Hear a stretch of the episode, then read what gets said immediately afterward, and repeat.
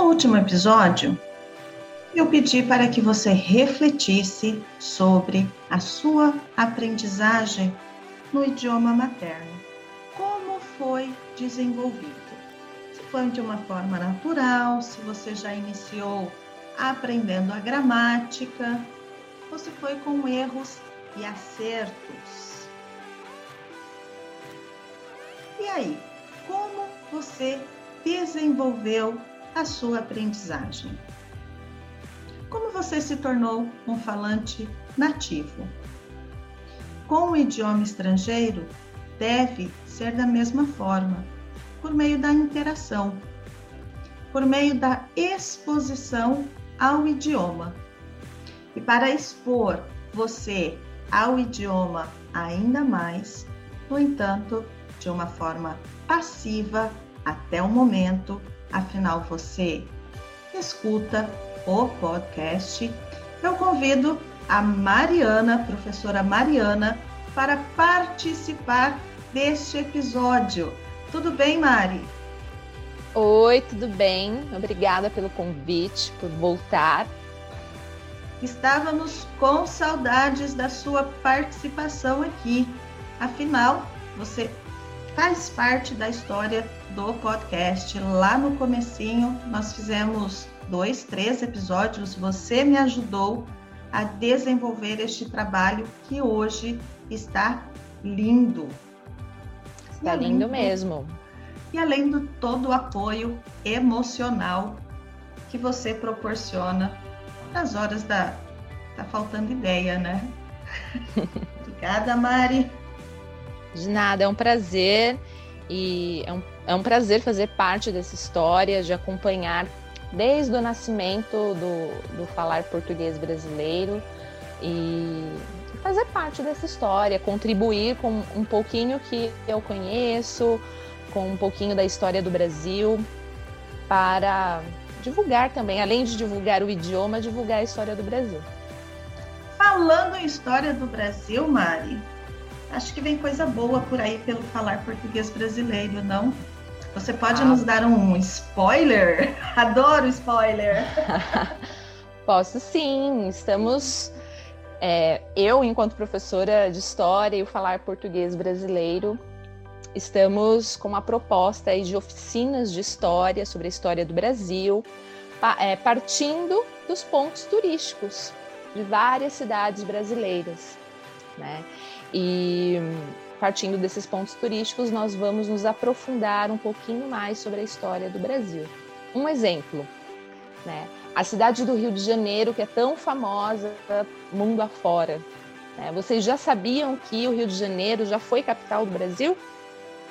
Sabiam que o Rio de Janeiro, além de ser capital do Brasil, também já pertenceu à França? Então, é por aí que, vai, que vão acontecer as, nossos, as nossas oficinas, os nossos encontros e as nossas conversas. O Rio de Janeiro já pertenceu à França? Já, já pertenceu à França no período colonial.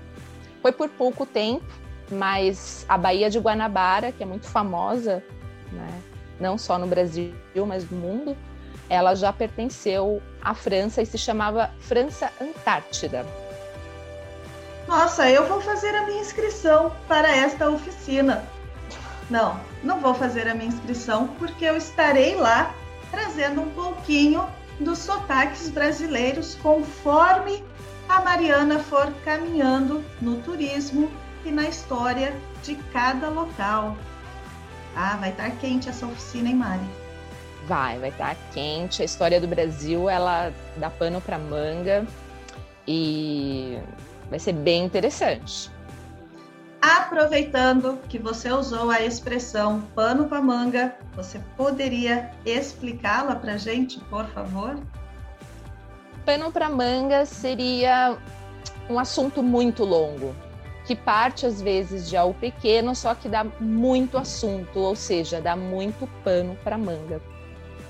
Muita conversa. Então, se você quer se expor ao idioma, se você tem interesse em saber um pouco mais sobre a história ou se você quer saber sobre o turismo histórico, de alguns pontos no Brasil, acesse o link aqui na descrição do áudio e faça a sua inscrição.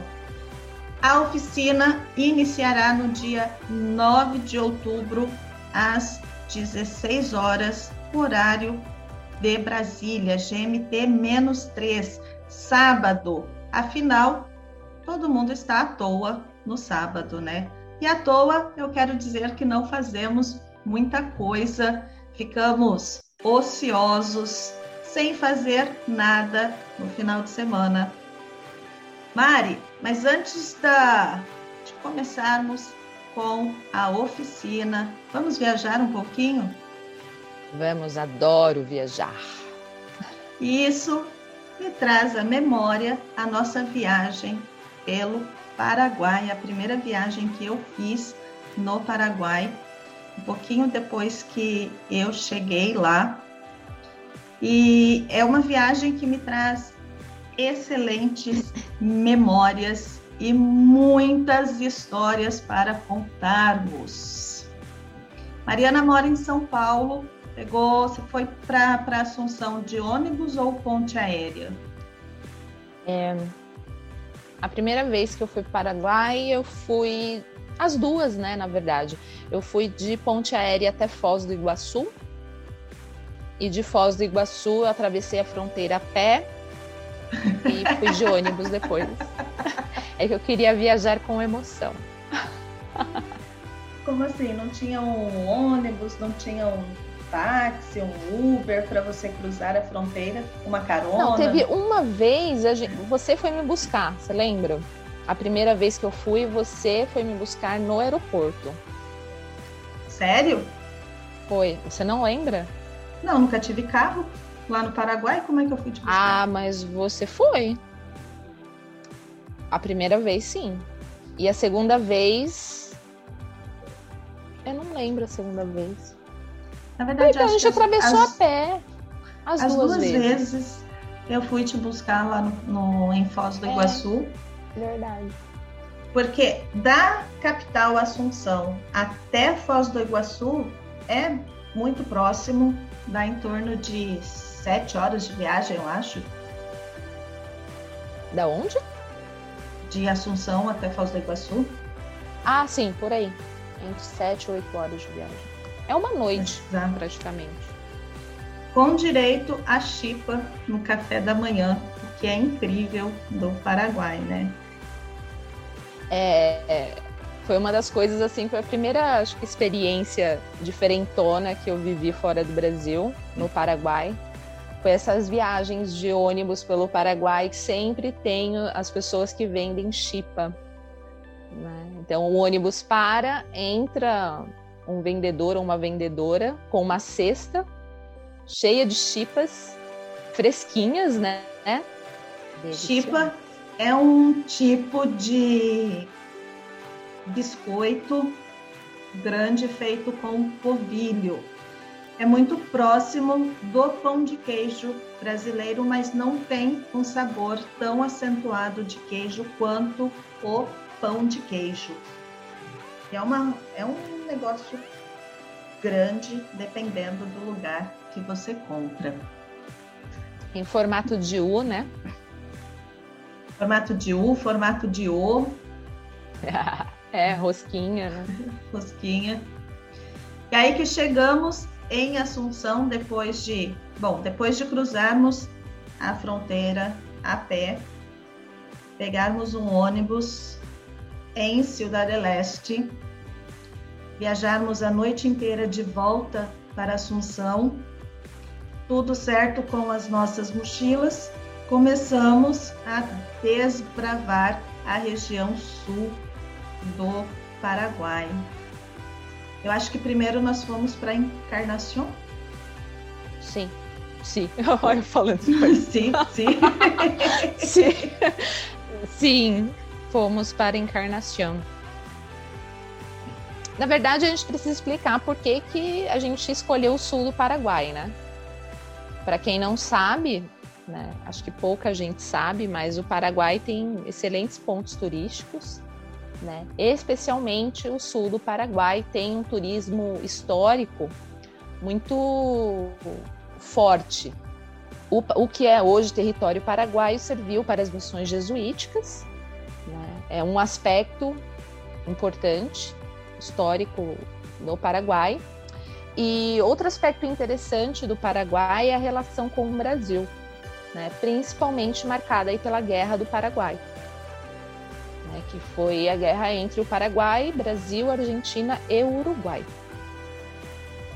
Bom, aproveitando então que você tocou nesse assunto das relações históricas, Mari, só dá um dedinho de prosa para gente sobre isso. Então, a Guerra do Paraguai ela ocorre no século XIX. Né? O Brasil já era independente, o Paraguai também, né? a Argentina, Uruguai também. E o Paraguai ele era um, um país muito em ascensão nessa época. Né? Era um país muito independente? E estava se tornando uma potência. Né? E Solano Lopes, que era o presidente do, do Paraguai, ficou um pouco ambicioso e aproveitando é, o sucesso do Paraguai naquele momento, ele quis expandir o seu território, principalmente em relação ao mar, né? Queria uma saída para o mar, para o Oceano Atlântico.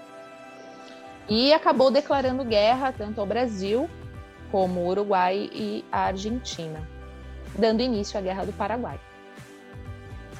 É, a Guerra do Paraguai ela durou alguns anos, né? foi foi o Paraguai contra três países.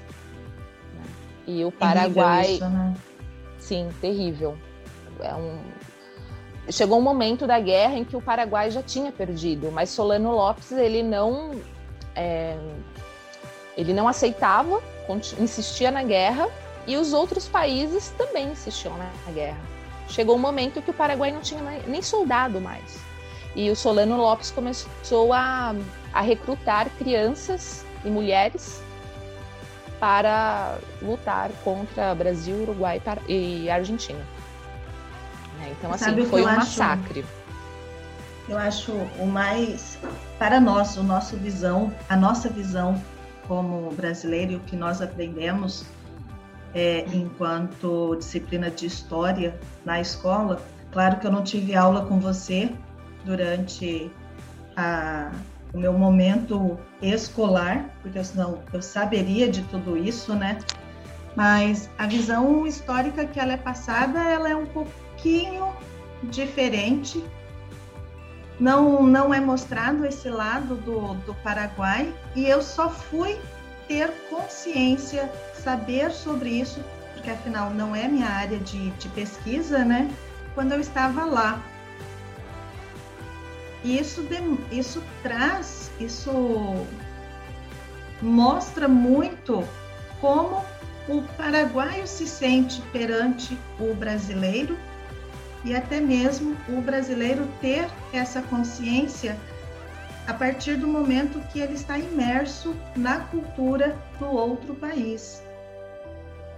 Mas voltando é, é. lá para as missões só, só aproveitando que você falou sobre isso, né? Sobre como muda a nossa visão e como é uma questão de perspectiva mesmo, né? É o olhar, como o olhar muda quando a história é contada a partir do vencedor, né?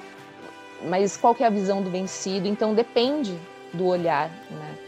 Então quanto mais olhar a gente, quanto, quanto mais olhares nós tivermos, né, para compreender o mundo, melhor. Né? Então, como a gente estava falando, né, as missões são um ponto muito interessante do Paraguai. Às vezes as pessoas falam: ah, mas vou fazer o que no Paraguai? O que, que tem no Paraguai? Tem muita coisa no Paraguai, né? E uma delas é, são as missões. Né? Eu, enquanto historiadora, para mim foi fantástico entrar naquelas ruínas que são gigantescas. Né? A gente olha assim de fora e é uma arquitetura que remete a um poder muito grande. E eu fico imaginando né, o poder que os jesuítas tinham naquele, naquele momento. Eles tinham realmente né, muito poder, não só do lado paraguaio, como na Argentina e no Brasil também. Sim, pode. Isso é, bom, como você mesmo disse, é perceptível pela arquitetura.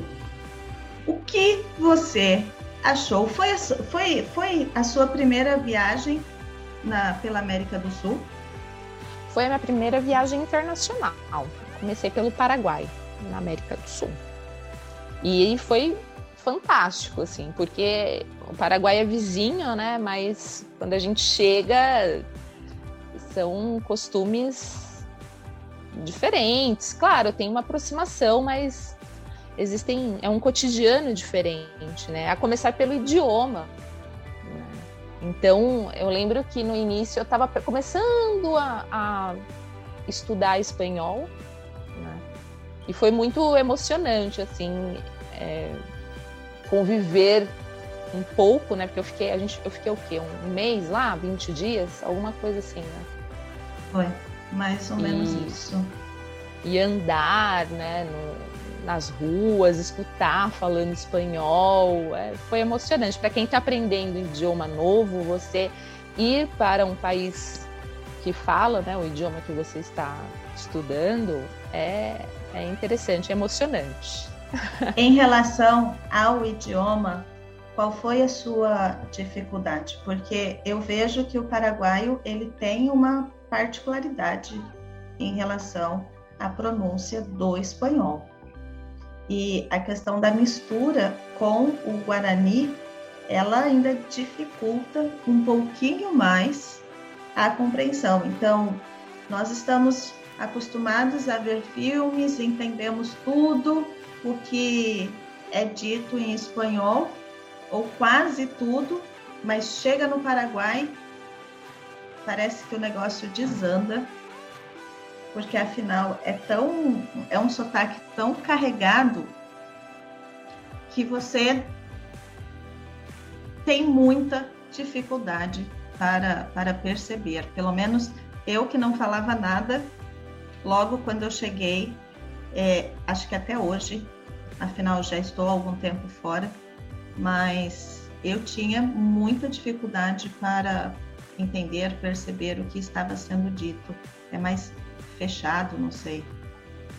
É, eu senti é, que parece que eles falam com a boca muito fechadinha mesmo, né? É, às vezes sai só um som, não sei. Porque quando a gente está aprendendo um idioma, é, e quando a gente está falando com algum nativo, né, eu não sei, eu geralmente fico olhando muito na boca, né, para ver quando abre, para onde vai a língua, quando fecha. E o paraguaio parece que, tipo, né, a boca muito mais fechadinha. Não sei. Essa foi Concordo. a minha impressão. Sim, a minha também, até hoje. Eles falam paraguaio. Exato. Os chilenos que falam, né? A gente não fala castelhano. Hablamos chileno. Os bolivianos também falam boliviano. Mas esse é, é. é história para outro podcast. É verdade. o, lá nas missões, qual foi a maior dificuldade, o maior perrengue que nós passamos? Você lembra? Porque nas nossas viagens sempre tem perrengues, né? Sempre. Histórias para contar é que, o que não nos falta. E a maioria são perrengues com relação a banheiros. Mas assim, o principal perrengue que eu senti, nós sentimos, né, foi chegar nas missões. Né? Então, assim, existe, claro, né, rodovias no Paraguai, ônibus, mas eu senti que o turismo no Paraguai não é muito incentivado para essas regiões. Então, acaba que não tem uma infraestrutura né, para se chegar às missões. Né? Então a gente precisou, sei lá, pegar montes de ônibus, teve que andar uma parte na rodovia a pé para conseguir chegar nas missões. O que eu percebia lá do, do Paraguai é que, como todo mundo tem carro, de fato, a infraestrutura, o transporte para o turista que não está de carro lá é bem, é bem precária. Eu espero que isso tenha mudado hoje, que tenham melhorado essa infraestrutura para dar conta desse público. Eu lembro também que nós chegamos em Encarnação na rodoviária e pedíamos informações e as pessoas não sabiam dar as informações, não sabiam direcionar a gente para onde tinha que ir, é, como fazia para chegar na, nas ruínas, até que não sei como nós conseguimos. Você lembra como nós conseguimos que, chegar lá? Foi internet, foi internet, Jô. Eu sei que foi uma peleja para chegar, mas vale a pena, assim, não é impossível chegar. Mas se você tiver de férias, estiver assim é, disposto a, a, uma viagem com emoção, com perrengue, de mochilão, roots, consegue chegar sim. Mas poderia ter um acesso melhor, assim, com certeza. Nós usamos o transporte local, indo de um ponto ao outro, como a Mariana mesmo disse, muitas vezes caminhando para chegar no, nos locais. E nós ficamos quantos dias? Uns quatro dias? Três dias? Uns quatro dias. Porque essas cidades que, que têm as missões, elas são muito próximas. Né? Então, assim, são cidades pequenas, com as missões próximas, né? Então, em um dia dá para você ir conhecer as missões né, da cidade e já pegar o próximo ônibus. Então, o Paraguai, além das ruínas jesuíticas, fica ao sul, temos também a capital Assunção. Assunção, capital do Paraguai, que também tem alguns pontos interessantes. Cara, interessantíssimo. Eu adorava ir no Mercado 4. Na minha opinião, o Mercado 4 é o que retrata de fato a cultura paraguaia. Você tem, claro, outras opções, como por exemplo o Passeio Carmelitas. Mas o Passeio Carmelitas não é de fato o Paraguai. Você chegou aí, Mari, no Mercado 4? Fui, ah, fui no Mercado 4. Você morava perto do Mercado 4, não? Morava três quadras do Mercado 4. Sim. E aquilo era. Aquele mercado me fascinava.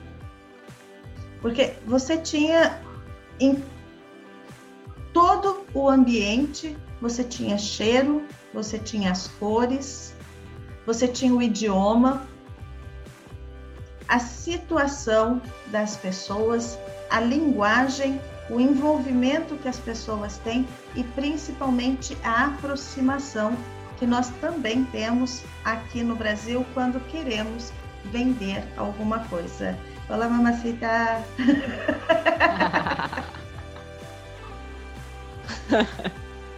Como foi para você o Mercado 4?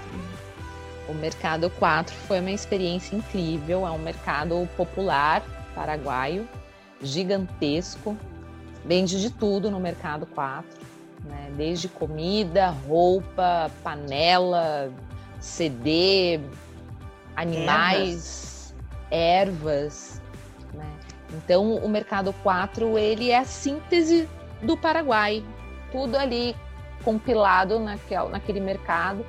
Né? Então, assim, para quem gosta de viajar e fazer uma imersão né, na cultura local, no caso de Assunção, o Mercado 4 é passagem certa, né? porque ali é realmente é o cotidiano paraguaio, popular também, né? temos que deixar claro, é do povão. E tem muita coisa gostosa. Eu lembro que eu comi um chouriço maravilhoso, tudo muito assim. É, barraca na rua, né? E comida de rua é uma delícia, né? Eu gosto, pelo menos. Olha, eu vou te e dizer é... que meus alunos diziam para eu não comer nada lá no Mercado 4. Mas não tinha jeito, o cheiro da, do chouriço do mercado chegava até minha casa e o cheiro era maravilhoso. Ah, Mas... Eu não passei mal, comi algumas vezes ali, perfeito. Um calor desgraçado, enfiava pimenta ainda no chouriço. Mas, delícia, delícia. É, amém. Nada que um, um, remedinho depois não ajude na, na digestão. Mas eu não passei mal, não. Foi tranquilíssimo. Eu também nunca passei mal por comer nada lá no Mercado 4. E vivia comendo esse chouriço aí, viu? Eu lembro do dia que nós estávamos caminhando pelo centro de Assunção. De repente, nós olhamos um termômetro após sair do museu. E o termômetro marcava 53 graus. É, Paraguai faz calor. Até então, eu não tinha sentido tanto calor assim, mas a hora que eu vi o termômetro, eu comecei a passar mal. Quis nem saber de voltar para casa de ônibus, chama um táxi e vamos embora. É, nossa, Paraguai, gente, eu achava que, que o Brasil era o top primeiro, primeiro, primeiro país assim que faz mais calor. Não, Paraguai ganha mil vezes. Gente, que cidade quente, que país quente. O Chaco, então, o norte do Paraguai, nem se fala. Nossa! É aquele vento que bate nos cílios, os cílios dos olhos, assim. E você sente aquela brisa quente nos seus olhos. É algo sensacional, excelente para tomar um tereré, porque afinal, falar do Paraguai sem falar da bebida típica não é falar do Paraguai, né? Ah, com certeza. Tereré, é, diante desse calor que faz o Paraguai, teria que ter uma bebida refrescante e é o tereré. Uma bebida típica indígena, né, de origem indígena, que é muito popular no Paraguai. Sim, é uma bebida de origem indígena, como a Mari disse, com erva triturada e se toma bem gelado. No centro do, da, de Assunção é possível você alugar o tereré, caso você não tenha trazido de casa. Outra coisa que eu achava muito interessante lá é que nós mulheres sempre temos uma bolsa junto com a gente, né? No Paraguai, a mulher paraguaia, de um modo geral, ela tem a bolsa, a térmica e o tereré, o kit completo do, do tereré, a cuia, com a bomba e a erva, junto com ela. Então, todo mundo carrega esse kit para ir para o trabalho, para ir para a universidade, para ir para a casa dos amigos você sempre, sempre vai ter alguém com um tereré à disposição. Uh, o tereré também é uma bebida que você toma de forma coletiva. Então, em tempos de pandemia, não é aconselhável que se compartilhe a bebida. Sim, tereré, é, é, esse lance das térmicas que a Jo falou é interessante porque o motorista de ônibus eu lembro de entrar num ônibus em Assunção e ele está lá com a térmica do ladinho, com o suporte para a cuia dele, porque todo, é, todo mundo anda com essa garrafa, essa térmica. Né? No Mercado 4, ou em praticamente muitas esquinas da, das cidades de Assunção, que é o que nós conhecemos de fato, é, você encontra as mulheres que vendem algumas ervas, ervas medicinais, ervas naturais, para você colocar na água e saborizar esse, esse tereré. Eu lembro do dia que nós compramos a erva X lá no Mercado 4. A vendedora falou que era erva X em Guarani.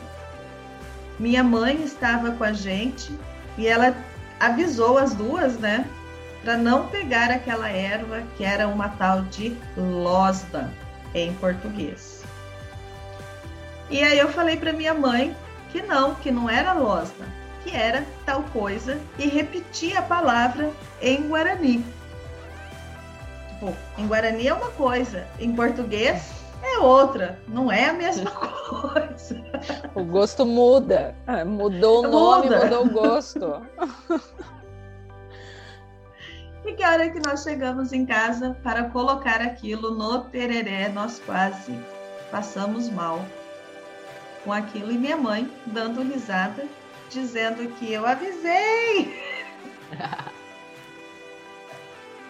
eu falei que não era para vocês pegarem isso daí. Mas a gente tomou. Claro. De raiva, de raiva. Nossa, aquela erva lá, ela lembra muito boldo, né? Acho que para quem tá de ressaca, é ótima. Falando em ressaca, Mari, qual era, como é a noite em Assunção? A noite o que você é conheceu? O que você conheceu lá? Eu fui para os botecos, né? Claro. Eu, amiga de Juliana, vou para onde? Para os botecos. Me leva para os botecos para o restaurante mais fino da cidade. Só Sim. que não. Não, mas. É. Mas a noite é, paraguaia de Assunção, pelo menos, né? Foi que eu saí mais mesmo. Acho que o Britânia foi o lugar que eu mais gostei, que é um pub que fica no centro de Assunção. E produz a sua cerveja, é um lugar super é, super alternativo, com música boa e, e naquele calor de de Assunção, só uma cerveja bem gelada. Nem tomando cerveja gelada, né, Ju? Eu lembro de estar tá no, no Britânia bebendo a cerveja gelada e o suor escorrendo. Né? Não, não dava conta a cerveja gelada. Não, não dá conta. E olha, mas eu ia eu só não ia para o Britânia duas vezes na semana. Nossa. Na quarta-feira, que eu tinha aula à noite, e na sexta, porque eu tinha aula no sábado o dia inteiro. Mas o Britânia é super gostoso. É um lugar aberto. Tem um lugar fechado, né? Mas tem um lugar aberto na parte de cima. E tem uma. Como é que chama? Picada, né? Eles... Uma picada, uma porção é, picada. de muitas coisas. Aperitivos, né? Comidinhas é. de boteco. Que era delicioso também. Amava aquela salsichinha no vinho. Nossa. Adorava. Eu acho que a gente poderia ficar aqui conversando e relembrando a Assunção por horas e horas. Mas o nosso tempo é curto, nós precisamos finalizar este episódio. Muitos episódios virão com a participação da Mariana, afinal, ela estava comigo no mochilão de 28 dias pela América do Sul. Então, aguardem os próximos episódios. E Mari, uma última impressão sobre Assunção, estar em contato com o idioma, com o espanhol ali, fazer essa imersão, conhecer a cultura. O que você poderia falar para as pessoas que estão aprendendo português? Então, como eu disse, é, quando eu viajei para o Paraguai, eu já estava estudando, tinha iniciado os meus estudos de espanhol e tinha sido a primeira vez que eu tinha viajado para um país de língua espanhola e foi interessante é, no que diz respeito à aprendizagem do idioma. Né? Você ouvir, ter esse contato, eu tive um contato diário né, durante uns 20 dias. Então, seu ouvido ele vai, ele vai se acostumando, ele vai entrando no ritmo do, do idioma, né, do acento. Esse é o, o aspecto marcante para mim no que diz respeito ao idioma e no que diz respeito a, a conhecer o Paraguai, foi meu primeiro país, né? foi um, um encontro é, no Paraguai, foram as semelhanças entre o Brasil e o Paraguai que eu não imaginava que pudesse ter. Né? Por exemplo, o, o tereré, né? que é algo muito popular entre os paraguaios e é muito popular também em algumas partes do Brasil. E para mim, enquanto estudante do espanhol, foi importante ter o contato com os locais, com as pessoas que falam espanhol. Por quê?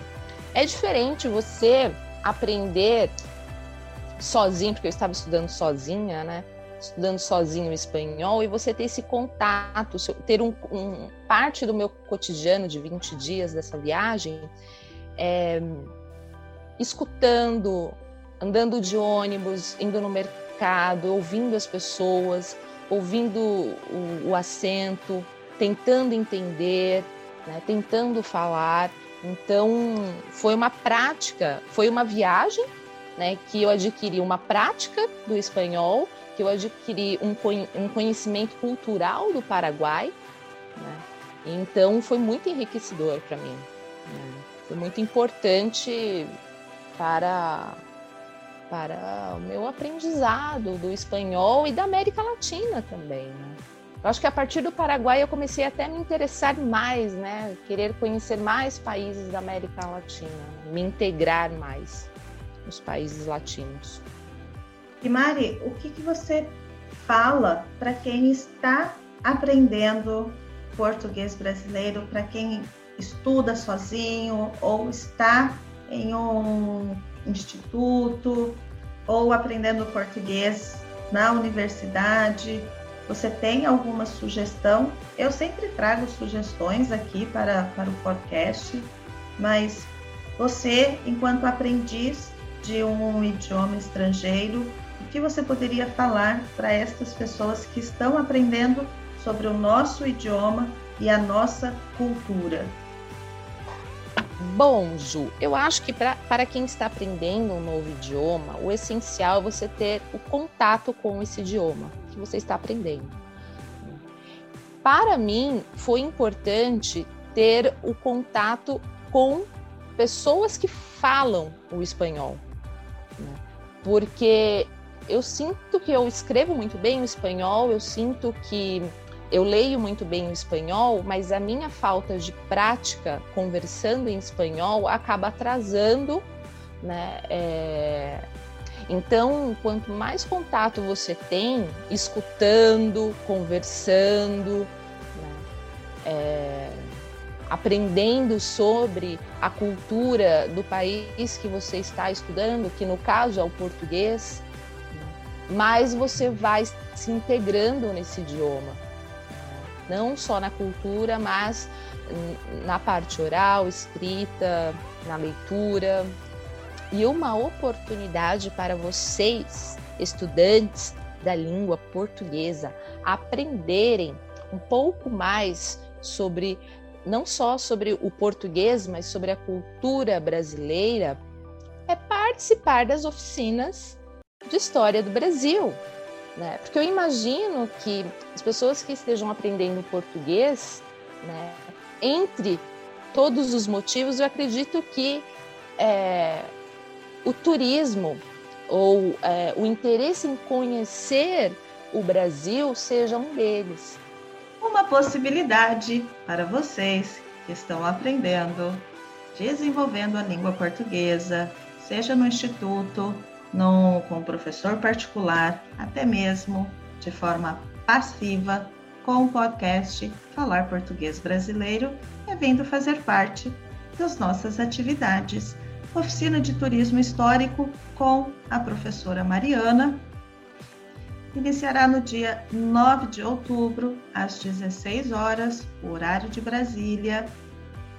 Mari, agradeço pela sua participação nos vemos nos próximos episódios, nos vemos na oficina também.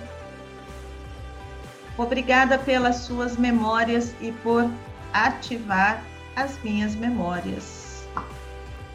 Obrigada, Ju. Foi um prazer estar com você e espero ser convidada para, pelo, para os próximos episódios. Com certeza temos que viajar ainda pela América do Sul.